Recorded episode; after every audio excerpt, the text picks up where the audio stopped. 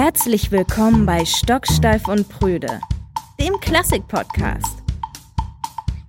Hallo und herzlich willkommen zu einer neuen Folge und eine ganz besondere Folge, nämlich. Das ist ein Merger zwischen dem Podcast Classical Contemporary, das ist mein Podcast und mein Name dazu ist Steven Walter. Und ihr seid? Ja, wir sind Stocksteif und Prüde. Mein Name ist Yannick. Johanna. Ich bin Thomas. Und Moritz. Vier gegen eins. Immerhin eine Frau dabei. Das ist schon mal was. Meinst du, die schlägt nicht so hart zu, oder?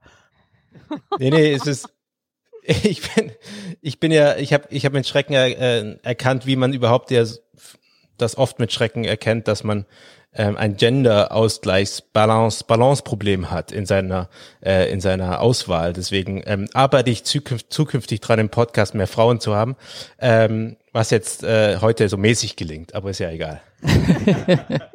Schön, dass du dabei bist, Johanna. Nicht nur als Quote. Ich freue mich auch total auf diese, diese Merger-Folge zwischen Classical Contemporary und Stocksteif und Prüde, weil ähm, irgendwie haben wir, haben wir auch so viele Gemeinsamkeiten, äh, natürlich auch viele Unterschiede, aber ähm, auch, weiß ich nicht, so Steven, äh, wir beide kennen uns schon sogar aus, aus Landesjugendorchesterzeiten. Äh, go way back. We go way back, ja. Richtig lange her und mit dem Treppenhausorchester hast du ja auch schon ganz viel gemacht und äh, wir haben viel mit dir gemacht, das äh, finde ich super. Ja, und äh, euch verfolge ich natürlich schon seit, seit, seit Ewigkeiten und ich muss auch sagen, ihr wart, ähm, als ja ich noch recht weit am Anfang war mit, mit Podium Esslingen und, und, und den Arbeiten dort, wart ihr schon auch äh, echt eine Inspiration, was ihr da schon seit Jahren alles so macht im Bereich kreativer Konzertformate und anderer Ansätze, das ganze Ding auch zu kommunizieren und so, dass es ähm, ihr seid echt äh, so Early Adopter in der ganzen äh, in der ganzen Geschichte, beziehungsweise ähm, sehr früh an dieser Bewegung prägend mit dabei und das ist echt cool. Ich habe auch ein paar Fragen dabei, so weil wir ja verschiedene Perspektiven haben. Ich ich als ihr jetzt Veranstalter und ihr als Ensembles. Ähm, ich hätte erstmal wirklich, also das die ernst gemeinte Frage, was, wie definiert ihr euch eigentlich als Orchester im Treppenhaus? Seid ihr überhaupt ein Orchester so im klassischen Sinne oder was, was, was heißt für euch eigentlich Orchester so jetzt aus der ähm, Sicht eines äh, Aliens im 21. Jahrhundert? Ähm, ist eine total ich bin jetzt das interessante Alien Frage. und ihr Ja. müsst mir erklären, was, äh, was, Gut, ein Or- also ein das Orchester im Orchester- Treppenhaus Ist eigentlich ein Zusammenschluss von verschiedenen Instrumenten, die in einer vorgefertigten Form zusammenspielen und eine Komposition spielen, wie bei Alien. Jetzt ist in unserem Zusammenhang echt natürlich eine interessante Frage. Wir heißen Orchester und wir waren auch am Anfang ähm, ja, auf eine Art ein Orchester, auf eine Art auch nicht. Also am Anfang war das natürlich noch alles gar nicht fest. Es waren immer andere Leute, die gespielt haben. Aber es war immer eine Orchesterbesetzung, die zusammen gespielt hat. Und ähm, das ist ein ähm, Prozess, in dem wir gerade sind, dass äh, dieses Orchestergefüge, das ja einfach auch eine gewisse Größe ähm, hat und eine feste Besetzung immer hat, ähm, für uns gar nicht mehr so die Relevanz hat. Ähm, wir merken schon, dass unsere Programme auch eher kleiner besetzt werden und oft kammermusikalischer. Ähm, und insofern ja, müssen wir uns fast schon umbenennen in Ensemble im Treppenhaus.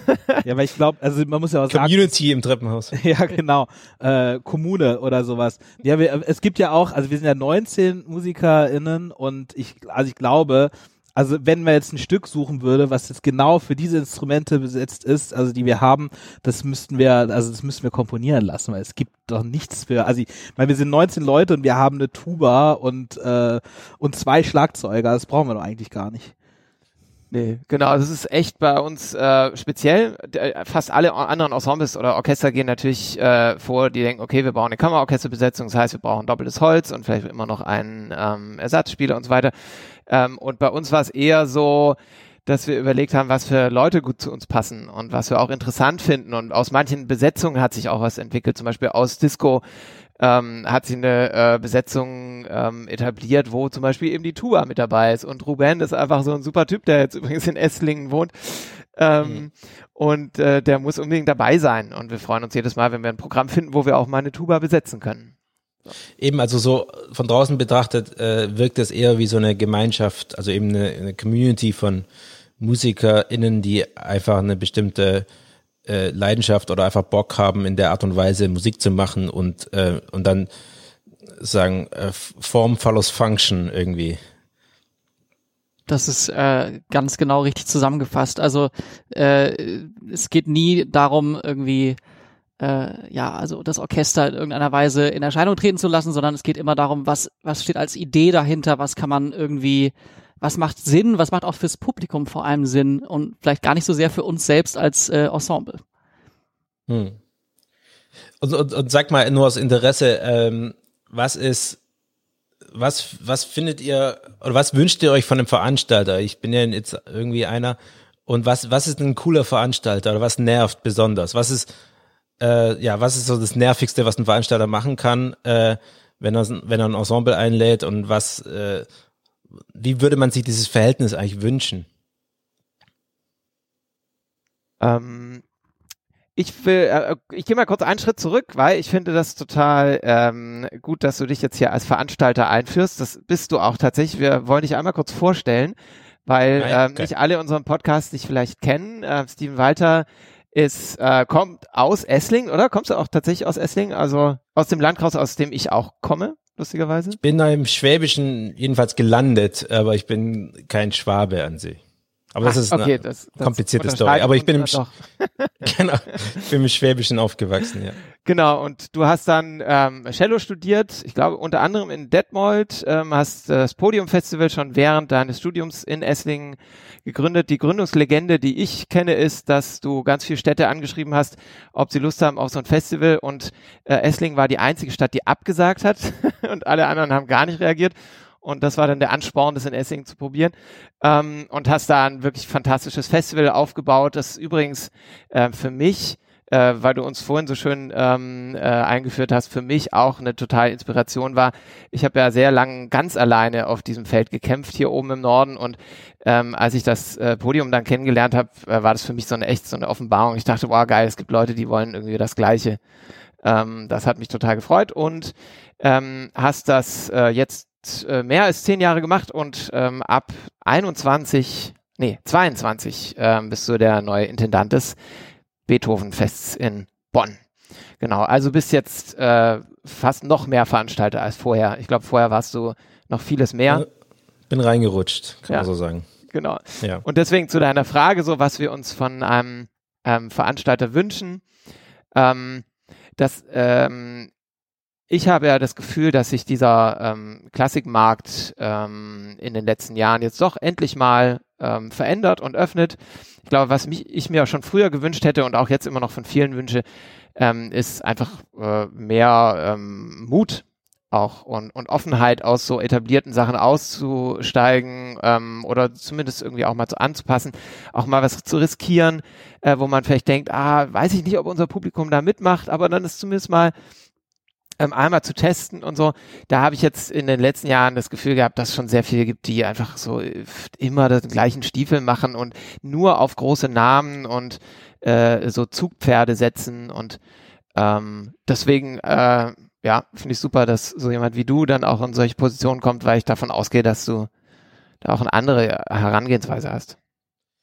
Ja, das finde ich, finde ich cool, was du sagst, weil ähm, das genau meine Arbeitsthese irgendwie immer war, dass man letztlich mehr Raum schaffen muss für Ideen und für echte Erlebnisse, die irgendwie besonders sind und, und vielleicht sogar einzigartig. Und dass das eigentlich das ist, was wir ja, wenn man so will, zu verkaufen haben.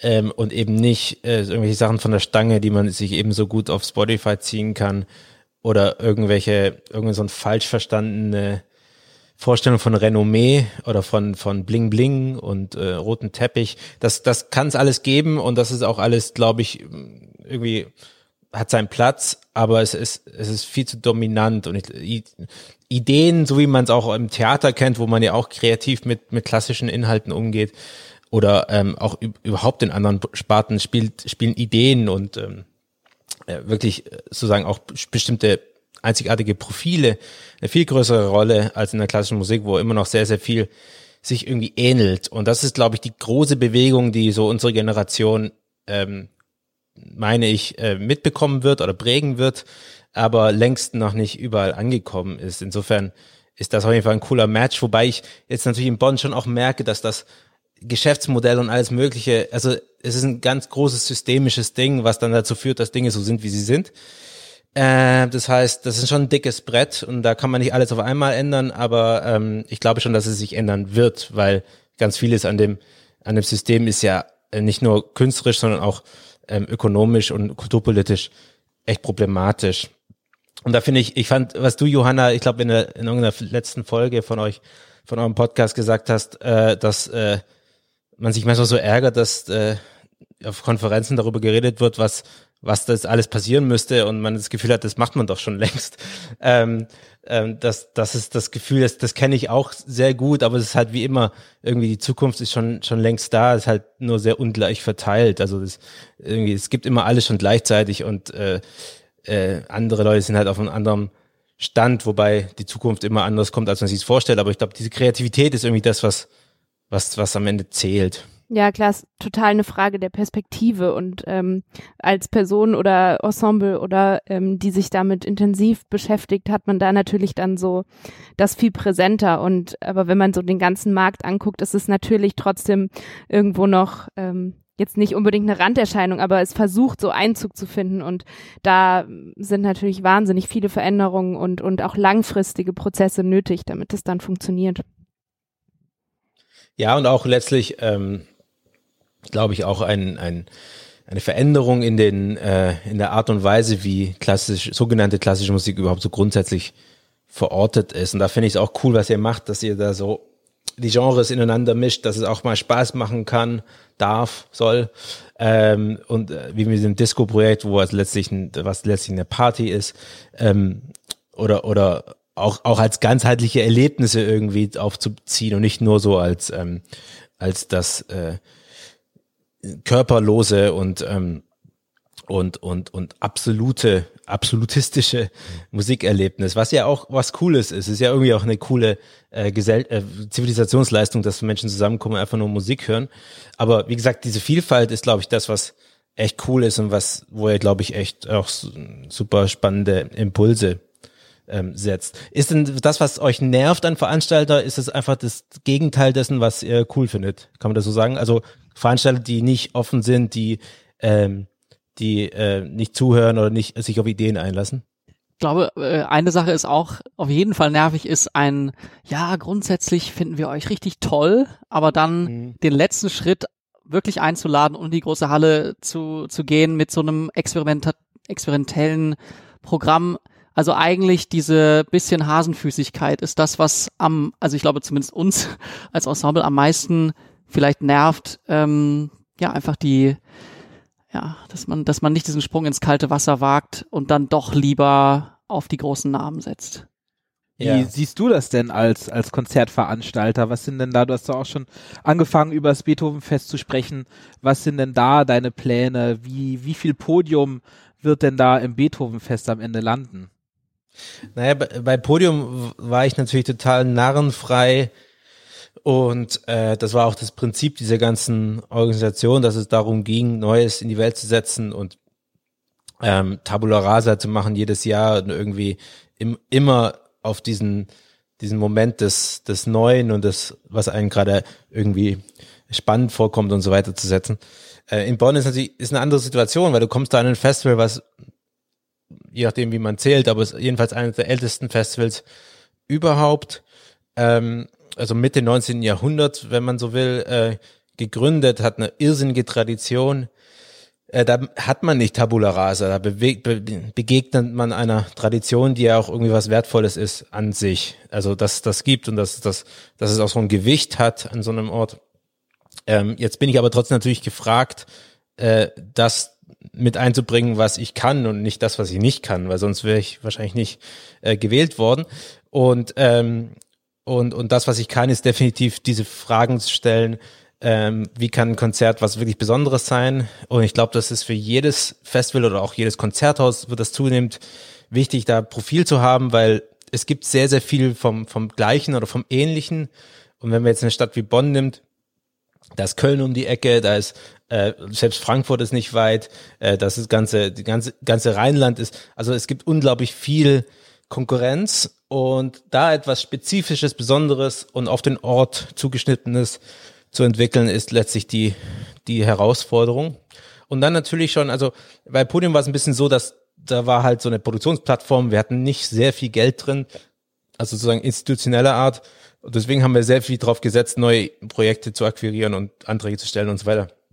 Wohingegen in Bonn hat man schon ordentlich öffentliche Mittel irgendwie drin und da damit äh, geht für mich auch so ein, ja, so ein äh, irgendwie kulturpolitischer Auftrag einher, eine diverse Stadtgesellschaft zu erreichen. Und das heißt halt auch, äh, niemanden jetzt irgendwie blöd zu finden, sondern erstmal für alle irgendwie interessante Angebote zu machen. Und das, da gibt's halt verschiedene Gruppen, da gibt's die Jungen, da gibt's die Alten, da gibt's die Bürgerlichen, da gibt's die auch die migrantischen Communities und so weiter. Also das wird sehr spannend und auch für mich natürlich zum großen Teil Neuland äh, zu überlegen, wie können wir Formate entwickeln, die die da ähm, diese Vielfalt erreichen können. Und aber ich glaube, die Prinzipien, die bei Podium gelernt wurden, nämlich dass es dass es sozusagen äh, etwas Besonderes sein muss, dass der dass der Ansatz immer, ähm, also auch site-specific, also auf den Ort zugeschnitten sein sollte. All diese Fragen, die sind, glaube ich, allgemeingültig oder das sind jedenfalls die Arbeitsthesen, die ich mitnehme. Und äh, mal sehen, wie sich das, wie sich das sozusagen skalieren lässt. Äh, natürlich ist es auch so, dass das äh, ganze Geschäftsmodell komplett anders ist. Also äh, und, und das ganze Geschäftliche können wir auch drüber reden, weil das ist ähm, auch sehr spannend, weil es bedingt sehr, sehr viel das, das Künstlerische. Äh, wie ihr vielleicht auch teilweise merkt, wenn ihr gewisse Sachen verkaufen wollt, dann äh, hat das sehr viel auch mit, mit Geld zu tun und was geht und was geht nicht und so weiter. Und diese Logiken zu verstehen, ist, glaube ich, auch aus der Musikerperspektive, die ich immer noch so ein bisschen habe, ähm, ganz wichtig zu verstehen, dass man irgendwie sich hineinversetzen kann in einen Veranstalter, was, was sind seine Handlungsmatrixen sozusagen. Ähm, das ist sehr komplexe Sache manchmal. Deswegen äh, ja, sind manche Entscheidungen vielleicht auch irrational oder wirken irrational, sind aber am Ende aus irgendwelchen komplexen Gründen äh, sehr logisch, wenn sie auch falsch sind. So.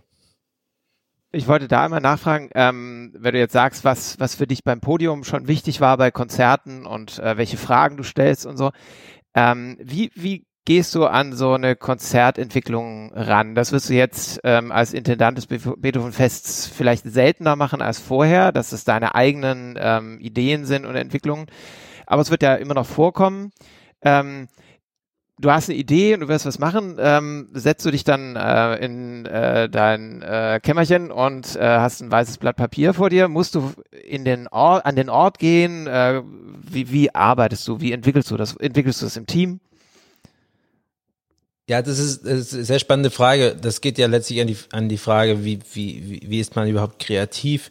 Und bei mir ist es ein bisschen speziell, weil ich, ich halte mich für so eigentlich medium kreativ überhaupt also bei, bei, bei wenn, wenn, du jetzt, wenn du jetzt mich fragst, äh, was du ja tust, äh, dann, dann, ähm, dann würde ich halt antworten, dass äh, ich ganz, ganz viele Sachen so zu 60 Prozent gut kann und mich zu 60 Prozent gut auskenne und aber, dass diese Überschneidungen von vielen Halbwissen, ganz, ganz vielen Halbwissen, ähm, dann doch zu einem interessanten, ähm, zu einer interessanten Kompetenz äh, Pool führt, wo dann Ideen entstehen. Also witzig, würde ich äh, von äh, mir Beispiel, auch so sagen.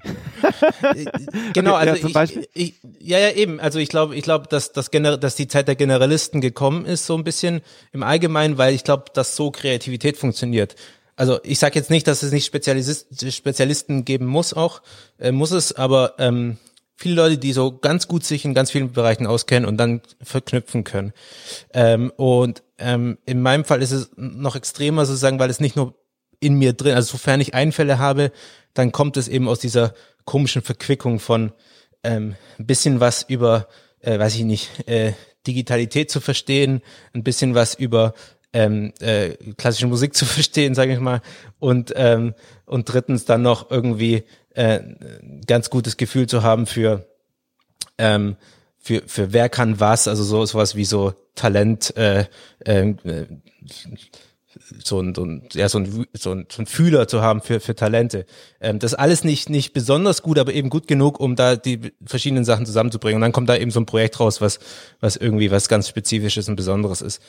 Ähm, jetzt bei Podium war es, und das ist, glaube ich, das Prinzip, was sowieso sehr spannend ist, ähm, war es halt noch zusätzlich so, dass, dass es ganz viel darum ging, möglichst viel zu, zu crowdsourcen, wie man so schön sagt, also aus allen Richtungen die Ideen zu sammeln, um dann eben zu kombinieren. Und da bestand letztlich die Kunst darin, die Kunst der künstlerischen Leitung darin, ähm, möglichst gut, die Phasen der Offenheit und des Schließens äh, zu koordinieren, sprich Phasen zu haben, wo man maximal viele Ideen reinlässt, zulässt, mit tausend Leuten spricht, ganz, ganz viele Ideen sammelt und dann aber auch Phasen zu haben, wo man irgendwie fokussiert, ähm, ganz viele Sachen rausschmeißt und ähm, dann die, sozusagen mit diesen, mit dieser Pipeline, mit diesen Projekten, die man dann ausgewählt hat, wieder zu öffnen, damit ganz, ganz viel Input kommen kann.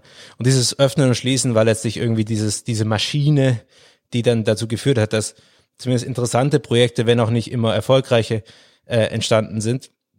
Und äh, das ist so die Arbeit sozusagen. In, ist eigentlich mehr so eine Netzwerksgeschichte, wo äh, das ganze Netzwerk sozusagen die Technologie ist dafür, dass äh, am Ende irgendwie gute Projekte raus rauskommen. Ich ich glaube, äh, wir leben, also es ist meine These, dass nicht nur meine, sondern eine These im Allgemeinen, aber ich glaube in Kultur spezifisch nochmal interessant, äh, dass wir in eine so postheroische Zeit hineinleben, wo ja, wo wo es nicht mehr darum geht, dass der eine Mensch irgendwie die genialen Idee hat, die Ideen hat, äh, sondern dass das irgendwie im Netzwerk mehr, mehr passiert und dann geht es natürlich darum, wer verantwortet das, wer steht dafür gerade und so weiter. Das sind dann Fragen, die kann man nicht so gut demokratisieren, aber ähm, so, aber im Prinzip, dass Dinge in, im Netzwerk entstehen, finde ich spannend. Aber wie läuft es denn bei euch? Weil ihr habt ja auch richtig immer geniale Einfälle.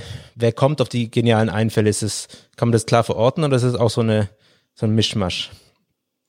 Ich glaube, das ist bei uns äh, sehr divers. Also es, äh, es gibt diese diese Momente, wo wo Thomas eine Idee hat und dann äh, oder jemand anders, aber vor allem Thomas und dann irgendwie ähm, das vorstellt und dann alle geben ihren Senf dazu und irgendwie äh, modifizieren das vielleicht noch im, im Ansatz ein bisschen, aber eigentlich gibt es diesen diesen Nukleus, das ist diese eine Idee, äh, wie könnte man irgendwie so ein, so ein Format äh, gestalten. Aber jetzt gerade in, in Corona-Zeiten ist das äh, durchaus auch äh, in andere Richtungen gelaufen. Also wir haben zum Beispiel dieses äh, Circles-Programm, äh, ein, ein explizites äh, Corona-Konzept äh, gemacht und da war es ähm, eigentlich eine absolute äh, basisdemokratische, gemeinschaftliche äh, Arbeit, wo der eine an der und die andere an der anderen Stelle irgendwie äh, Verantwortung übernommen hat und das irgendwie so mitgestaltet hat. Das war für uns, glaube ich, ähm, in der Form das erste Mal, dass wir so äh, gleichberechtigt so einen künstlerischen Prozess gemacht haben, oder? Wir haben es wirklich hingesetzt und hatten ein weißes Blatt Papier und das einzige, die einzige Vorgabe war, okay, wir würden gerne ein Konzert entwickeln, was irgendwie Corona-tauglich ist und äh, alle zusammen. Ja. Und äh, um das zu, zu äh, systematisieren sozusagen, ich glaube, das ist ein absolutes äh, Zukunftskonzept. Ähm, das ist eigentlich auch ähnlich, wie du es beschreibst, denn ähm, es gibt natürlich eine Idee am Anfang. Also es gibt entweder eine Fragestellung oder ein, äh, ein Problem, das zu lösen ist, oder es gibt eine Idee. Also irgendwie so einen, diesen Nukleus, von dem äh, Moritz gerade sprach. Und dann ähm, diese Idee in die Runde zu tragen und in der Runde das dann weiterzuentwickeln, allen möglichen Leuten zu erzählen, irgendwie zu gucken, wie reagieren Leute und so. Ähm, da, und dann das gemeinsam zu entwickeln und diese Idee nicht aus dem Blick zu verlieren, die halt einfach wichtig bleibt. So, ähm, ich habe das Gefühl, das funktioniert extrem gut. Ähm, und in der Form sind jetzt auch schon mehrere Sachen entstanden. So, also Circus war es extrem, aber auch schon vorher war das nie so, dass dieses äh, Konzept wie äh, so eine Mozart-Sinfonie schon äh, zum Beispiel in meinem Kopf jetzt war und ich musste sie nur noch hinschreiben, sondern es war die Idee da. Und dann äh, ist da ganz viel passiert, so um das noch weiterzuentwickeln. Und es kommt ja auch immer häufiger vor, dass wir irgendwie eingeladen werden, Gastspiele haben oder so und dann auch explizit für eine bestimmte äh, Situation, einen bestimmten Raum irgendwie Sachen entwerfen müssen. Und ähm, gerade da ist es dann auch eben eine totale Gemeinschaftsaktion, also dann darauf zu reagieren und anpassend dann quasi das Konzept zu entwerfen. Und ich denke halt, es ist irgendwie ein bisschen eine Verschwendung von Ressourcen und so in, in einem alten in einem alten Blickwinkel ähm, irgendwie komisch. Da gibt's ja dann immer so den einen Intendanten, der hat dann die ganzen tollen Ideen, zumindest sieht's nach außen hin immer so aus. Äh, und der macht dann so sein Ding. Aber ich bin fest davon überzeugt, dass es ähm, alle Projekte gewinnen, wenn nicht nur ein Mensch daran rumdenkt. Und Absolut. Und ich glaube, sofern, sofern gute Ideen äh, bei rumkommen, ist es, wird das fast immer so sein, denke ich. Nur es sieht es eben äh, manchmal anders aus, weil äh, viele Chefs äh, auch das nicht nicht, nicht wollen, so dass jemand anderes dafür Credit bekommt. Aber ähm, ich, ich glaube, am Ende des Tages ist es ist super wichtig, dass, äh, wie du sagst, dass, oder wie ihr, wie ihr gesagt habt, dass, dass da irgendjemand das auch ownt. Also irgendjemand muss die Idee sozusagen, ähm, wenn man so will, tragen. Weil ähm, äh, auch das habe ich zumindest erlebt und da würde mich interessieren, äh, was, was ihr denkt oder wie eure Erfahrungen sind, wenn ähm, Ideen sich auch so zerfasern, in, in dem ähm, alle zwar mitsprechen, aber niemand das verantworten möchte oder sozusagen besitzen, ownen möchte als, als Prozess. Wie geht ihr damit um oder ist es bei euch weniger ein Problem? Das ist eigentlich eine Effizienzfrage und eine Zeitfrage. Also effizient ist natürlich die Hammer auf dem oder Faust auf dem Tisch, äh, eine oder einer entscheidet. Ähm, es ist sehr viel mehr Zeit erforderlich, wenn du mehrere Leute hast, die da entscheiden, mitwirken. Bei Circus würde ich sagen, äh, wir hatten einfach sehr, sehr viel Zeit in, der, in, der, in, in dem ersten Lockdown und wir haben uns die Zeit genommen, ich weiß nicht, wie viel Zeit da vergangen ist, ich glaube zwei Monate oder so. lange Zoom-Meetings, Ja, wirklich. ewig lang haben wir da rumdiskutiert und haben das modifiziert und es hat sich am Ende total gelohnt. Als Zukunftsperspektive ist es sicherlich mit fünf, sechs Leuten ka- ist es keine Option, jetzt alle Projekte so genau so zu machen. Ähm, aber ich glaube, so ähm, einfach diese Bandbreite mal erlebt zu haben von äh, Chef oder Chefin sagt alles und äh, Gruppe entscheidet alles und, und trägt auch jede Verantwortung mit. Ähm, also diese Bandbreite mal erlebt zu haben, ist auf jeden Fall für uns total äh, gut gewesen. Man kommt ja auch zu so überraschenden Ergebnissen. Ne? Das wäre, Mhm. äh, das wäre ja sowas wie jetzt Circles zum Beispiel oder halt eben alle diese Sachen, die im Team entstanden sind. Das hätte man nicht geschafft alleine vorm Blatt Papier. Da, da äh, kommen so viele Einflüsse zusammen, so viele Meinungen, so viele Dinge, die man sich auch gar nicht vorstellen kann oder die man vielleicht auch persönlich gar nicht gut findet. Und dann am Ende siehst du das Endprodukt und denkst dir so, oh, das war jetzt doch gut, dass wir das jetzt so und so gemacht haben. Ja, und äh, ich glaube aber wie immer oder wie so oft äh, liegt die Wahrheit in der Mitte. Ähm, ich glaube, so dieses Modell, das du jetzt auch gerade beschrieben hast, Steven, ähm, dass es trotzdem ähm, quasi so eine, eine bisschen eine Verantwortlichkeit gibt in dem Team. Ähm, die Grundidee äh, kommt vielleicht auch von dieser Person und äh, verliert die nicht aus dem Blick und guckt immer mal wieder Sachen einzuordnen, Sachen auch mal auszusortieren, zu sagen, nee, nee, warte mal, das ist eigentlich nicht das, wo wir hinwollen und sowas ist auch schon total wichtig und ich glaube, es ist auch bei uns eigentlich immer so. Ähm, die Person, die dann die Idee hatte, ähm, wird da auch diese Rolle haben und behalten. Aber ich glaube schon, dass wir die auch alle ein bisschen hatten. Also, dass wir uns alle so wahnsinnig verantwortlich gefühlt haben und, und ähm, dass sich auch dadurch irgendwie diese Rolle fast so ein bisschen auf uns aufgeteilt hat, weil ähm, ja, weil wir irgendwie tatsächlich ja die Zeit dafür hatten, dann so das auch gemeinschaftlich eben dieses Öffnen und Schließen, was du vorhin auch besprochen hast, dass das auch irgendwie so gemeinsam der Moment gefunden wurde, okay, wann schließt man es jetzt und wann ist tatsächlich auch ein Punkt so erreicht, wo wo, wo man sich jetzt nicht mehr, also so dieses Verzetteln oder, oder irgendwie so dieser Prozess dann auch irgendwie gemeinschaftlich getragen wurde. Ja. Und trefft ihr Konsensentscheidungen oder gibt's da manchmal auch Showdown, in dem es irgendwie dann eine Abstimmung gibt und die Mehrheit gewinnt? Oder wie, wie, wie macht ihr das im, im Streitfall? Voll lustig, weil wir gestern. Oder Schlägerei einfach und äh, genau, es wird, wird, also bei, früher hat ja immer der Stärkere gewonnen, heutzutage gewinnt immer der, der die Technik beherrscht. schaltet dann Aber ich habe auch schon aus. gesagt, Johanna kann schon auch hart zuschlagen, deswegen hat sie meistens recht. Ich weiß nicht, es gibt schon auch manchmal, also ich erinnere mich bei Circles, als es darum ging, äh, das ist was ganz Blödes, aber so um, um so eine Lichtstimmung.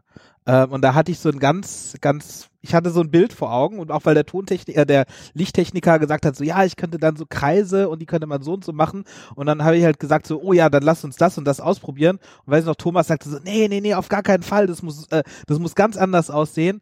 Und dann haben wir es beide probiert und dann war halt irgendwie dann doch auch klar, äh, war dann, war dann der eine vom anderen überstimmt, so, war dann irgendwie klar, welche, welche, was jetzt besser ist, sozusagen. hm. Ich würde echt sagen, es- wir, wir suchen immer nach der besten Lösung und wir haben natürlich den großen Vorteil, dass wir ähm, zumindest im Moment noch sehr klar die gleichen Ziele haben.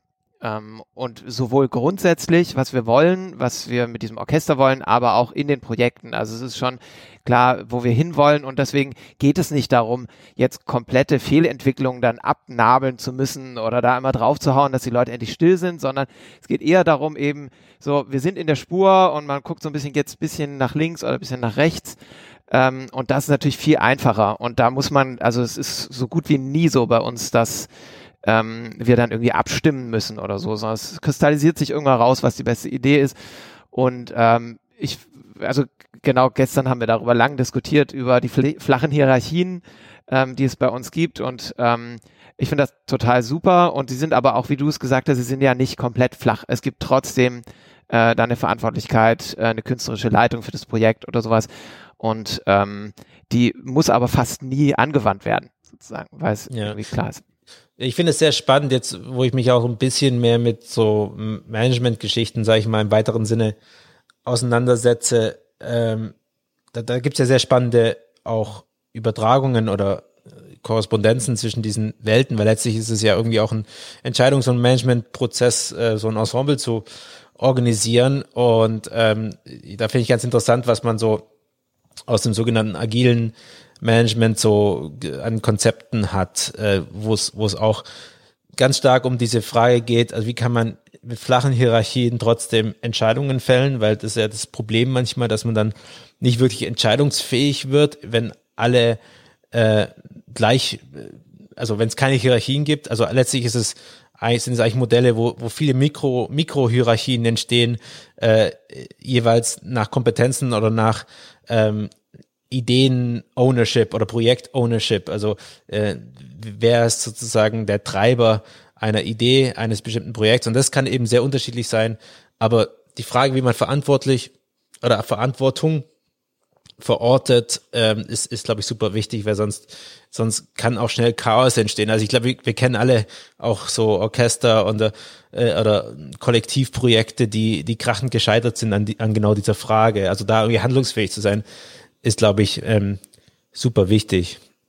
Total. Ich glaube, das ist auch, wäre auch gefährlich, das ganz aufzulösen und alles ganz ja. basisdemokratisch zu machen und nur noch im Konsens und so. Das kann ich mir auch nicht ja. so gut vorstellen. Da gibt es ja, also sozusagen die, die Kammerphilharmonie Bremen, äh, sozusagen die ist auf der einen Seite schmückt sie sich ja auch total mit dieser sozusagen Basisdemokratie, die da äh, vorgelebt wird, aber gleichzeitig weiß man natürlich auch, okay, das macht viele Sachen viel komplizierter, aber es ist ein kompliziertes Verfahren, was sich bewährt hat. Also da ist es zum Beispiel so, dass, dass die, die das irgendwie geschafft haben, die einfach, die haben wahrscheinlich einen Mehraufwand, der äh, beibehalten wird. Ja. Ja, also aufwendiger ist es auf jeden Fall, aber, aber es muss irgendwie Struktur geben. Und ich glaube, da wo es funktioniert, gibt es irgendeine Art von Struktur ähm, und eben nicht so ein, so ein, so ein Hippie ähm, ähm, Kommunendenken. Äh, was ja auch nett ist, aber wahrscheinlich äh, nicht so wirklich zielführend ist, wenn man jetzt so ein Unternehmen, was ist ja trotzdem so, ich will jetzt nicht den Neoliber Neoliberalen hier raushängen, aber ähm, so ein bisschen, ihr wisst, was ich meine. Ich wollte ich wollte fragen, ähm, was, was war jetzt, angenommen, ihr seid jetzt etabliert einigermaßen, was ich sagen würde, ihr seid, ähm, was ist das, was war das Schwerste an diesem Prozess? Also ein Orchester zu gründen und zu etablieren und dass es einigermaßen funktioniert. Was, was da, wenn ihr eine Sache nennen müsstet, die das irgendwie das Schwerste war daran. Äh, was war das? Puh, ich glaube, das ist so ein bisschen mein Thema, weil ich das jetzt ja wirklich schon sehr, sehr lange mache und gegründet habe und so und die äh, anderen drei hier ähm, die ersten Jahre gar nicht miterlebt haben und ich glaube, darin steckt das, äh, der, der, der Kern der Antwort so ein bisschen. Also die ersten Jahre waren wirklich unfassbar hart. Ähm, ich war quasi komplett alleine und musste äh, da irgendwie durch. Und ähm, ich glaube, diese Hartnäckigkeit zu haben, dann trotzdem nicht aufzugeben bei den zehn Situationen, wo ich dachte, okay, es geht einfach gar nichts mehr, einfach doch dran zu glauben, dass die Idee grundsätzlich gut ist und dass sie eine Zukunft hat, obwohl sehr wenig dafür spricht im Moment. Ähm, ich glaube, das war das Härteste. Und sobald das so eine Struktur hatte, dass äh, diese Leute hier dazugekommen sind und äh, äh, das irgendwie sich so entwickelt hatte, wurde es zumindest für mich extrem viel einfacher. Und ich glaube, da hatten wir fast das Schlimmste schon hinter uns, wobei natürlich noch tausend andere Herausforderungen immer wieder auf uns zugekommen sind. Ja, Steven, die Frage würde ich total gerne an dich zurückgeben. Ja, also wie Thomas gerade gesagt hat, das stimmt, das würde ich hundertprozentig genauso auch sagen, dass letztlich der Grund, warum Dinge scheitern oder aufhören, ist, weil jemand aufhört damit. Ähm, das ist, das ist Grund Nummer eins für, für, für alles, was endet, ist, dass irgendjemand diesen vielen Gründen, warum es vielleicht keinen Sinn macht, das jetzt gegen alle äh, Widerstände weiterzumachen, dass irgendjemand dem nachgibt. Ähm, und das, das ist ja sehr oft auch sehr plausibel. Und ich glaube, wir haben alle auch in unserem Leben Sachen schon aufgegeben. Und ich glaube, es ist auch super wichtig, äh, manchmal Sachen aufzugeben, die vielleicht keinen Sinn ergeben. Aber eben da, wo man richtig dran glaubt, da einfach immer weiterzumachen und nicht aufzuhören und vor allem auch sich weiterzuentwickeln. Ähm, also diese Mischung aus Sturheit und ähm, trotzdem äh, Anpassungsfähigkeit, also trotzdem weiter zu lernen und so, das ist, glaube ich, dieser Sweet Spot, der zu erreichen ist in der mentalen Lage eines, äh, äh, eines Gründungsteams, um eben zu bestehen. Also das würde ich genauso äh, unterschreiben wollen. Das war auch meine Erfahrung. Einfach, einfach weitermachen. Also wie Thomas in, in der netten ähm, Vorstellung gesagt hat, damals als in Esslingen, als wir anfangen wollten viele Gemeinden angeschrieben haben, gab es halt eine einzige Antwort, nämlich eine einzige Absage. Äh, und, und, und da einfach das sozusagen schon als, als äh, Bestätigung genug äh, zu sehen, um einfach dran zu bleiben, das ist, glaube ich, das Allerwichtigste.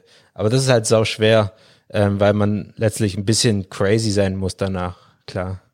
Aber seht ihr denn jetzt, ähm, wenn ihr sozusagen das als, als die Gründungs, die größte Gründungsherausforderung, aber was ist denn aktuell für euch eine Challenge als Orchester? Also was sind in den nächsten Entwicklungsschritt so die wichtigsten Sachen, die jetzt gelingen müssen? Es gab so, also es gab zum Beispiel eine mittelfristige äh, Veränderung, die jetzt äh, gar nicht so lange zurückliegt, also einfach so eine Straffung des Kreises. Wir haben gerade über die 19 Leute gesprochen, die dabei sind. Also wir haben irgendwie über die Jahre einen ziemlich großen Pool an, an Musikerinnen und Musikern äh, dabei gehabt und da war dann vielleicht jetzt, wie lange ist das her? Das, Corona verändert so die Zeitwahrnehmung so wahnsinnig stark, aber ich schätze mal so ja. eineinhalb Jahre ähm, ja. ist es her. Vor 22 Jahren als, als Corona noch nicht. genau.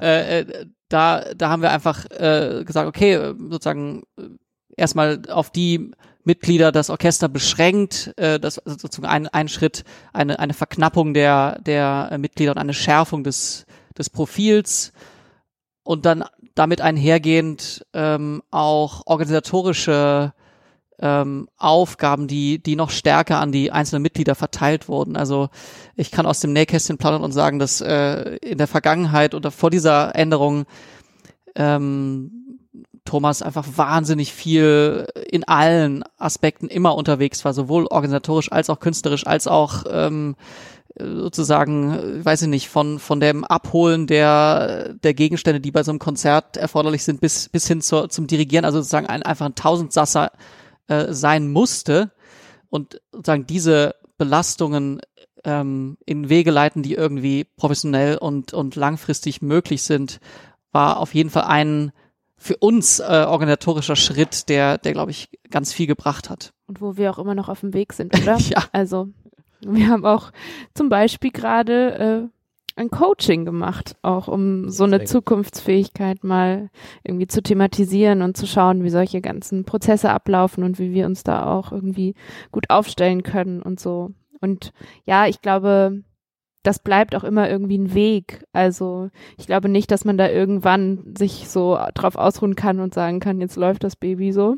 Ja, vielleicht sind wir irgendwann alle an dem Punkt, dass wir, dass wir alle so, so überlastet und überarbeitet sind. das ist das erklärte Ziel. ja, aber es ist schon krass. Also wir haben natürlich tausende von Themen. So, ähm, wir äh, sind, äh, haben ganz viele Strategien, um mehr Geld zu haben, um unsere Strukturen zu finanzieren. Wir ähm, arbeiten daran, wie, wie entwickeln wir Projekte. Wir ähm, entwickeln Projekte, überlegen, was wollen wir in zwei Jahren erzählen und so weiter, was, äh, wo, was finden wir interessant, welche alten Formate lassen wir hinter uns, was finden wir für Strukturen, um unser Übermaß an Ideen eigentlich und an Formaten, die wir haben, irgendwie bändigen zu können, weil das irgendwann gar nicht mehr möglich ist, wenn wir ganz viele Gastspiele haben, bei jedem Gastspiel andere Sachen zu machen. So. Ähm, und mhm. wie, wie kriegen wir das alles in den Griff? Aber ich würde sagen, so die Grundsituation, in der wir uns gerade befinden und genau wie ihr sagt, das ist was, was sich jetzt die ganze Zeit immer weiterentwickelt, ähm, ist, dass wir in meiner Wahrnehmung jetzt so an diesem am Punkt spätestens sind, dass wir so von so einem Ensemble, das ähm, echt sau viel macht ähm, und alle machen das irgendwie so so irgendwie auf eine Art auch so ein bisschen ehrenamtlich und äh, das alle sind so in so einer Übergangssituation, das Ensemble auch, dass wir jetzt ähm, irgendwie auf eine Art mal ankommen, ein wirkliches äh, Unternehmen zu werden und ein richtiges äh, festes, etabliertes Orchester, das eben auch auf Sachen aufbaut, das nicht immer alles Neue erfinden muss, das Menschen hat, die es beschäftigt, das äh, Perspektiven hat, die klar sind und so weiter. Ähm, und ähm, ganz viele Strukturen, die eben das Ganze auch unterstützen können. Ich glaube, das ist jetzt das, äh, woran wir gerade am meisten arbeiten, um für die nächsten Jahre ähm, irgendwie auch arbeitsfähig zu sein, weil wir schon ähm, davon ausgehen, dass da sehr viele Möglichkeiten für uns auch ähm, im Raum stehen. Ja, das ist voll die Challenge, die ich auch äh, bei Podium erlebt habe mit Wachstum, was ja erstmal was Schönes ist. Also Wachstum heißt ja irgendwie, man hat mehr irgendwie zu tun und mehr Möglichkeiten, aber dass eben dieses, diese, dieser Möglichkeitsüberfluss plötzlich, also plötzlich hat man mehr, lange Zeit arbeitet, rödelt man ja nur so vor sich hin, um irgendwas machen zu können. Und dann hat man plötzlich ähm, mehr Möglichkeiten als Kapazitäten und dann ist eine ganz andere Challenge irgendwie. Da muss man ähm, sich eher konsolidieren und, fix und, und, und fokussieren und so. Und das ist, dass diesen Switch hinzukriegen, fand, fand ich auch sehr schwer. Ähm, aber auch eine super wichtige Challenge in so einem, in so einer Entwicklung, glaube ich, eines jeden Startups, sage ich jetzt mal. Also, dass, dass sie ja irgendwie äh, diese, diese Schwelle hinzukriegen von, wir wollen irgendwas tun, damit wir irgendwie uns etablieren hin zu, wir haben jetzt schon so viele Möglichkeiten, viele Anfragen und dann, was ist vernünftig, was ist äh, zielführend, was ist profilgebend und so weiter und so fort. Und auch was, was du, Moritz, gesagt hast, das stelle ich mir auch einigermaßen herausfordernd vor, diese Konsolidierung auch auf der Ebene von, wer, was ist eigentlich das Ensemble? Also, weil das, das kann ja auch emotional schwierig sein, oder? Wenn man irgendwie immer mit so einem Pool von, sag ich mal, 30, 40 Leuten gearbeitet hat und plötzlich sagen möchte, was ja auch total vernünftig ist, okay, haben wir jetzt eine Kernbesetzung oder sowas wie Mitgliedschaft und dann auch äh, eventuell die, die oder der, den einen oder anderen rausschmeißen zu müssen, sozusagen. Das, das war bestimmt auch nicht einfach, oder? Ja, das ist, ähm, ja genau, so leicht, leicht ist uns das nicht gefallen. Das hat viele ähm, Gespräche bedurft, aber ähm, ich glaube, wir können schon mit reinem Gewissen sagen, dass wir äh, sozusagen dieses richtig rausschmeißen, Gott sei Dank, ähm, umgehen konnten. Und, und da ähm, äh, rausekeln. Rausekeln. Genau, wir haben es da, wir haben es dann anders gemacht. Wir haben einfach die Leute rausmobben. Keine betriebsbedingten Kündigungen. Ja. genau. nee, also klar, ja, dieser Prozess ist wahnsinnig äh, schwierig. Gibt es in jedem Ensemble mit Sicherheit. Ähm, und wird nie zu 100 Prozent gut gehen. Aber wir haben schon, glaube ich, uns sehr bemüht, dass es äh, möglichst wenig Wunden hinterlässt überall. Ich habe hier in, in meinem Podcast immer so eine kleine Rubrik Overrated versus Underrated. Habt ihr Bock? ja, sehr, sehr schön. Wir haben nämlich, wir haben äh, relativ viel Zeit gebraucht, äh, auch da, darauf verbracht. So, wir haben uns gedacht, was fragt man Steven Walter? Und äh, tatsächlich war sowas auch dabei. Ähm, aber wir machen das nur, wenn okay. auch was. Genau, ich habe drei kleine Begriffe und ihr könnt ja mal sagen, äh, also ihr müsst euch könnt euch einig werden oder auch jeder oder vielleicht auch nicht ein uneinig antworten, äh, nämlich ob ob diese Sache oder dieses Ding oder diese Angelegenheit oder diese Person äh, overrated oder underrated ist und äh, man muss sich binär entscheiden. Also ein Punkt, über den wir jetzt schon äh, gesprochen haben, Demokratie im, Or im Orchester, overrated oder underrated? Tja. Müsst ihr jetzt demokratisch antworten. Also, wir sagen auf jeden Fall. genau. Gib mal eine Vorgabe, Thomas, genau. Ja, ja wir, genau. wir schließen uns dann alle an. Äh, explizit noch, also im Orchester, im Treppenhaus oder also in einem jedem. Im Allgemeinen. Ganz, Allgemein. ganz im Allgemeinen. Mhm. Und es geht darum, ob eben over, also nicht ob es gut oder schlecht ist, sondern ob es overrated oder underrated ist. Also ob ob die Art und Weise, wie wie man es sozusagen äh, rated, ähm, ob das übertrieben ist oder oder eher untertrieben. Also ich sag, ich sag, ich sag overrated, weil irgendwie in den in den Orchestern, in die ich es erlebt habe, äh, spielte das immer eine Rolle und hat man immer sehr gut, äh, hat man immer versucht. Nur ich hatte nie das Gefühl, dass es funktioniert. Okay. Ich sag underrated, weil ich das Gefühl habe, dass es in den allermeisten festen Orchestern ähm, da noch viel Spielraum nach oben gibt. Nicht mit dem ah, Ziel, dass okay. es wirklich eine demokratische oder komplett basisdemokratische Orchesterstruktur gibt, aber dass man äh, zwischen dem, wie es jetzt ist, so diesem alten totalitären und so einem Mitbestimmung in irgendeiner Form schon auch noch Schritte nach oben machen kann. Ja, ich bin auch bei underrated, weil ich glaube, auch ganz viel Potenzial, was da auch so mm, schlummert, irgendwie überhaupt nicht zur Geltung kommen kann, wenn man nicht auch jedem Einzelnen irgendwie mehr Raum und mehr Stimme gibt. Ja, ich, ich, ich schließe mich da an. Ich glaube, das ist äh, eins der, der größten Motivationskiller, wenn irgendjemand das Gefühl hat, was ich zu sagen habe, hat sowieso keinen Einfluss auf die Programmatik, die das Orchester darstellt. Also wenn man sozusagen dieses, diese Mitbestimmung, wenn man die nicht wahrnimmt, das führt absolut zu Frustration. Also cool. einigen wir uns. Es steht, es steht drei gegen eins. Hm. Steve, was sagst du?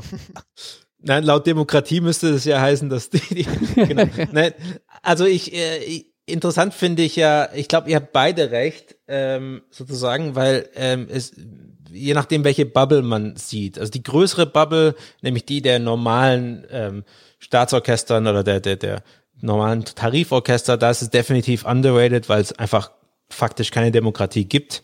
Das ist eines der letzten Inseln der, des, des, total, äh, des totalitären Managements, würde ich mal sagen, immer noch. Ähm, und äh, wohingegen es natürlich eine andere Bubble gibt, wo da ganz, ganz viel auch sehr radikal ausprobiert wird in der freien Szene und so weiter. Und da würde ich manchmal auch sagen overrated, weil weil es eben nicht besonders gut funktioniert in sehr vielen Fällen. Ähm, und da seid ihr bestimmt eine Ausnahme. Insofern ist das, äh, ist es sozusagen beides, je nachdem, nach, wo man herguckt, so wäre meine diplomatische, euch versöhnende Antwort. Aber, Aber was, wobei, du hast doch selber gesagt, binär. du musst dich auch äh, festlegen. Binär, genau. genau, binär, wenn ich mich binär festlegen müsste, weil wenn man es sozusagen im Totalen anschaut, die Anzahl der Orchester und so weiter, würde ich immer noch sagen underrated, weil eben die allermeisten äh, sogenannten Kulturorchester eben noch fast gar nichts mit, mit Demokratie ähm, irgendwie drauf haben. Und, und wenn, dann ist es auch so manchmal so zweifelhaft, so, so gewerkschaftsmäßig, dass das, die Demokratie darin besteht, dass irgendeine Orchestergewerkschaft schaut, äh, dass die Pausen eingehalten werden oder so. Das ist ja nicht äh, sozusagen die Demokratie, die wir uns hier vorstellen. Gut, aber mein zweiter Punkt ist, und da muss Thomas weghören, der Dirigent, overrated oder underrated? Tata. da muss ich gar nicht weghören. Ich finde, das ist ein spannendes Thema. Okay. Vielleicht musst gerade du hinhören. Ja, ja genau. Ähm, ich sage underrated, weil ich muss das, ich muss tatsächlich so bei, bei, bei Freunden, die nicht so viel mit klassischer Musik äh, am Hut haben, äh, muss ich sehr, sehr oft erklären, was so die, die Aufgabe eines Dirigenten ist. Und ich habe wirklich, wir haben ja auch schon eine ganze Stockchef- und Prüfe-Folge über, über Dirigenten gemacht. Ähm, und da gibt's auch so viel Erklärungsbedarf und so viel, was jetzt ein Dirigent wirklich reinbringen kann und, und was die Aufgaben sind, aber halt auch wirklich diese, diese künstlerische Aufgabe, da eine Idee zu schaffen und ähm, aus den Leuten das Beste rauszuholen und das alles zusammenzubringen, das ist eigentlich eine ziemlich große Aufgabe, die auch sehr, sehr schwierig ist, denke ich. Also, ich sage jetzt trotzdem was dazu, ähm, auch als Dirigent. Ähm, wie, wie bei der letzten gibt es wahrscheinlich zwei Antworten, ähm, aber meine zentrale Antwort ist nicht die Antwort auf deine Frage.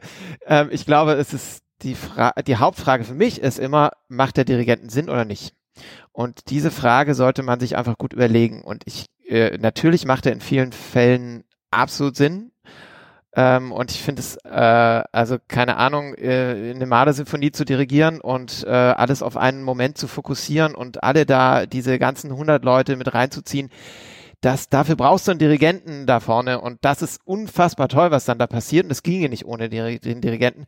Gibt aber viele Situationen, in denen der Dirigent eigentlich eher stört und unnötig ist, aber aufgrund seiner Hybris oder was weiß ich, äh, dann nicht in der Lage ist zu sagen, mh, hm, das wäre jetzt eigentlich besser ohne Dirigent, mach das mal alleine. Also wir haben ganz viel diskutiert über Disco, weil ich da immer gesagt habe, ich fühle mich so unwohl, weil ich da so wenig eigentlich zu tun habe ich hätte fände es eigentlich geiler, wenn ich weg bin und dann gab es aber irgendwie Argumente, ja, aber du bist der Einzige, der tanzen kann. und der, der, der halt steht und tanzen kann und natürlich ist es trotzdem wichtig für manche Zeichen und so, dass, du, dass ich es dann trotzdem nochmal, aber ich finde es wichtig, dass es so eine Diskussion gibt. Machst du da jetzt gerade Sinn oder nicht? Und wenn nicht, dann geh halt weg. Ja. Also ich, ich finde die Parallelen äh, sehr interessant zwischen den verschiedenen Fragestellungen. Also ich, irgendwie habe ich das Gefühl, dass äh, ist auch eine Demokratiefrage, die sich, die sich an dieser äh, Frage aufhängt. Ähm, also sind die irgendwie verwandt? Ähm, und vielleicht ist da auch deine, deine Lösung, Steven, äh, richtig auf das große Ganze zu gucken. Gibt es, wenn man auf den ganzen Markt guckt, gibt es da mehr, wie sage ich unreflektiert dastehende Dirigenten und Dirigentinnen, die die da einfach sind, weil man das so macht? Oder gibt es da mehr Ensembles, die da neue Wege gehen und irgendwie äh, das Gefühl haben, oh nee, braucht man sowieso nicht und da total Chaos herrscht und irgendwie äh, es drunter und drüber geht und es gibt niemanden, der so eine Entscheidung fällt. Und da würde ich auch dazu eher tendieren, ah, es gibt noch eher mehr Dirigenten und Dirigentinnen, die da einfach stehen, weil das macht man halt so. Insofern overrated. Als cool. Einschätzung. Das werden alle Instrumentalistinnen, Johanna? Instrumentalisten hier sagen, glaube ich. Ja. Overrated, oder Johanna? Ja, Er hat es ja schon anders. Also ich habe Ja. anders gesagt. Stimmt, Ja. stimmt. Ja. ja, aber ich glaube, ich bin auch eher bei overrated, auch aus dem Grund, so was für ein Bild irgendwie noch so über den Dirigenten herrscht und ähm, dieses irgendwie Startum oder alles tummelt sich so um diese Person und das ähm, ja, das ist irgendwie, finde ich, bedarf auch einer Veränderung oder so, diese, diese, diese Rolle auch irgendwie neu zu definieren und ähm, deswegen overrated. Cool, ja, also finde ich auch sehr spannend, jetzt auch gerade in der in meiner neuen äh, Herausforderung irgendwie da viel mit Orchestern zu arbeiten und so weiter. Das ist ähm, ja, ich ich weiß, ich kann, ich habe da, ich muss eine binäre, muss ich jetzt auch eine binäre Antwort. Ich würde auch Also sagen, du deine overrated. Regel, auch ne? keine- Also ich habe auch keine. Ja, ja, genau. äh, äh, ich würde vielleicht auch sagen, immer noch insgesamt overrated, wobei ich äh, da auch äh, natürlich einschränkend hinzufügen müsste, dass das natürlich in gewissen Umständen eine allein schon organisatorisch sehr, sehr wichtige Funktion ist. Aber das Rating ist immer noch zu hoch, auch sozusagen in der Öffentlichkeitsarbeit sozusagen rund um, rund um klassische Konzerte. Das, das, das ist immer noch zu heroisch, glaube ich, ähm, ausformuliert, dieses Thema. Ähm, ja, ich habe noch ein paar Punkte, aber das müssen wir uns, glaube ich, wir sollten das nochmal wiederholen in, in fünf Jahren oder, oder vielleicht auch in zwei, wenn wir, äh, wenn wir, ähm, wenn wir auf dem Mars spielen oder so, weil ich habe hier mit eine Betreuungslücke zu, äh, zu füllen mit einem kleinen Kind. Aber habt ihr noch irgendwelche wichtige Fragen äh, an, an mich? Weil, weil, also hat das hat der angedeutet. Ich hätte noch Oder machen wir eine, das auch in zwei Jahren auf dem Mars? ich hätte noch eine Frage. Ähm, und zwar, was war dein schlimmstes Konzerterlebnis? Oh je, Mini. Ähm, das ist ja interessant, weil ähm, die manchmal sind die schlimmsten Konzerterlebnisse insofern eigentlich ganz cool, als dass sie sozusagen stecken bleiben und mit Zeit äh, irgendwie zu einer magischen Angelegenheit werden. Ich hatte eine Sache, die war, die war wirklich desaströs, aber wie gesagt, ähm, irgendwie auf auf Dauer, je weiter es zurückliegt, desto grandioser war das irgendwie auch. Es war so eine Sache, wo wir äh, letztlich so ein, eigentlich mit, der- ich weiß nicht, ob der Robert Quies, der Captain Peng kennt, äh, äh, Klar, da, ja. da, da, da hatten wir sowas im Theaterhaus in Stuttgart, ähm, mit, ist es also so ein Spoken Word Artist oder so ein Hip-Hop-Künstler, ähm, aber auch sehr musikalisch eigentlich. Und da haben wir zusammen mit so ein paar Leuten ähm, so eine Sache gemacht, wo wir dachten, das wird total äh, cool, wenn, wenn die einfach, ähm, wenn man die einfach auf die Bühne stellt. Und für den Anfang hatten wir so ein bisschen den Plan ausgeheckt mit so, hier kommt dieses Stück und dann kommt dieses Stück und dann passiert das und dann passiert das. Und es hat genau ungefähr sieben Minuten ging das gut und dann hat sie es einfach, es hat sich einfach in, also sagen, es war eine totale Desintegration von, von allen äh, künstlerischen Einheiten. Am Schluss standen also wirklich mit 200 Leuten, 250 Leuten im Saal und, äh, und, und, und es wusste einfach niemand auf der Bühne, was mehr zu tun ist, weil wir letztlich total überschätzt haben, was, äh, was an Improvisationstalent da auf der Bühne war. Und das war, das, das war ganz, ganz schlimm, wenn man also eine Art Jam machen möchte, aber auf der Bühne sind Leute, die äh, jetzt nicht wissen, was sie tun sollen. Aber wie gesagt, ähm, äh, jetzt rückblickend betrachtet war das vielleicht das grandioseste Theaterstück. Es war wie so Konzepttheater, ähm, weil es, weil diese Unsicherheit und so, das hatte sowas Magisches, dass sie da rumstanden und schlechte Witze gerissen haben und schlechte Musik gemacht haben und irgendwie ab und zu ab und zu mal dann wieder was Geniales, aber nur so, nur so, nur so eines, zwei Sekunden und dann wieder ganz schlimm. Und so, das hatte irgendwie was ganz Tolles. Aber das hat definitiv ähm, gelehrt, dass alles, was irgendwie Impro oder weiß ich nicht, Spontanität muss auch vorbereitet werden und letztlich gut geplant werden, damit das auf der Bühne funktioniert. Das war einigermaßen katastrophal, aber irgendwie auch, wie gesagt, cool. Also dieses Scheitern auf der Bühne ist, ist ganz, ganz furchtbar im Moment aber manchmal, ich weiß nicht, wie es euch geht, manchmal ähm, rückblickend auch total was Schönes und Erhellendes irgendwie. Ja, ja. ist echt, echt äh, die Frage, wie man damit umgeht. So, und das ja. äh, finde ich gut, das so zu sehen. Ähm, ja, also ich mir würde jetzt auch eine so eine Geschichte einfallen. Ähm, vor ähm, dreiviertel Jahr ähm, sind wir vom Schauspielhaus gefragt worden, ob wir so, so eine, das ist eigentlich total ähnlich, ist richtig witzig, äh, so eine Theater-Karaoke-Geschichte mitmachen. Und äh, das war halt auch noch draußen.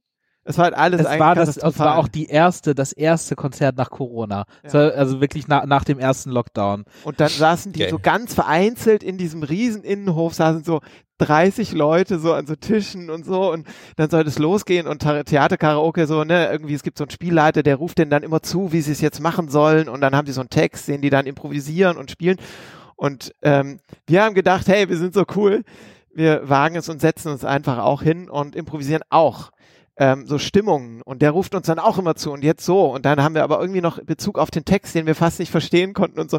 Und das mit Verstärkung draußen und so. Und ich glaube, es klang einfach ganz schlimm. Und äh, war auch wirklich grandios gescheitert, finde ich. Aber es war auch, finde ich, total gut, dass wir den Mut hatten, es auszuprobieren und zu scheitern. Ja, ja. ja ich glaube, also ich glaube, das gehört absolut dazu. Und und und sich diese, weiß ich nicht, diese Form von irgendwie Narrenfreiheit zu bewahren, ist glaube super wichtig und ich, äh, das ist für mich persönlich auch so ein wichtiges Ziel, dass natürlich je, je mehr man sich etabliert persönlich oder als Institution oder je nachdem wem was man verantwortet, steigt irgendwie die Fallhöhe so. Aber ich finde es super wichtig, also gerade auch bei Beethovenfest, wo es ja auch äh, Bonn ist ja irgendwie der Ort des jungen Beethovens und so weiter. Und wenn man sich so eine Figur wie Beethoven, den man ja immer nur so auf dem Sockel sieht, aber was der für Risiken eingegangen hat, wie viel, wie viel auch wie viel, wie viel, also wie, wie oft er gegen die Wand gelaufen ist sozusagen und auch gescheitert ist auf Bühnen und sonst wo. Das äh, gehört schlicht einfach dazu, wenn man weiterkommen möchte. Insofern wünsche ich mir im Allgemeinen für die klassischen Musik, für die klassische Musikwelt mehr äh, Scheiterfreundlichkeit oder mehr auch ein bisschen drauf los und dann natürlich draus lernen, weil zwei, dreimal an derselben Stelle zu scheitern ist natürlich dann irgendwann uncool. Aber ähm, so äh, im Allgemeinen würde ich sagen, ist das, äh, ist das was Cooles. Also ich muss leider, wie gesagt, äh, ein, ein, äh, ein Kind versorgen. Aber es war doch ich danke euch sehr, ja, vielmals. Super Schlusswort. Vielen Dank ich danke, für die schöne Folge. Ja, ich danke euch total. Äh, ich will auch mein, äh, meinem Publikum sehr ans Herz legen, diese diesen Podcast mit dem wunderbaren Titel Stocksteif und Brüde zu abonnieren. Wir werden darauf verlinken in den Show Notes. Und genau dasselbe passiert auf der anderen Seite auch. Geht auf Classical Contemporary. Äh, richtig, richtig toller Podcast von Steven. Danke, danke euch und äh, bis zum nächsten Mal in zwei Jahren. Mal sehen, äh, in welcher Konstellation und wo wir uns dann, mit welchen Fragestellungen wir uns dann herumschlagen. Danke für eure Zeit.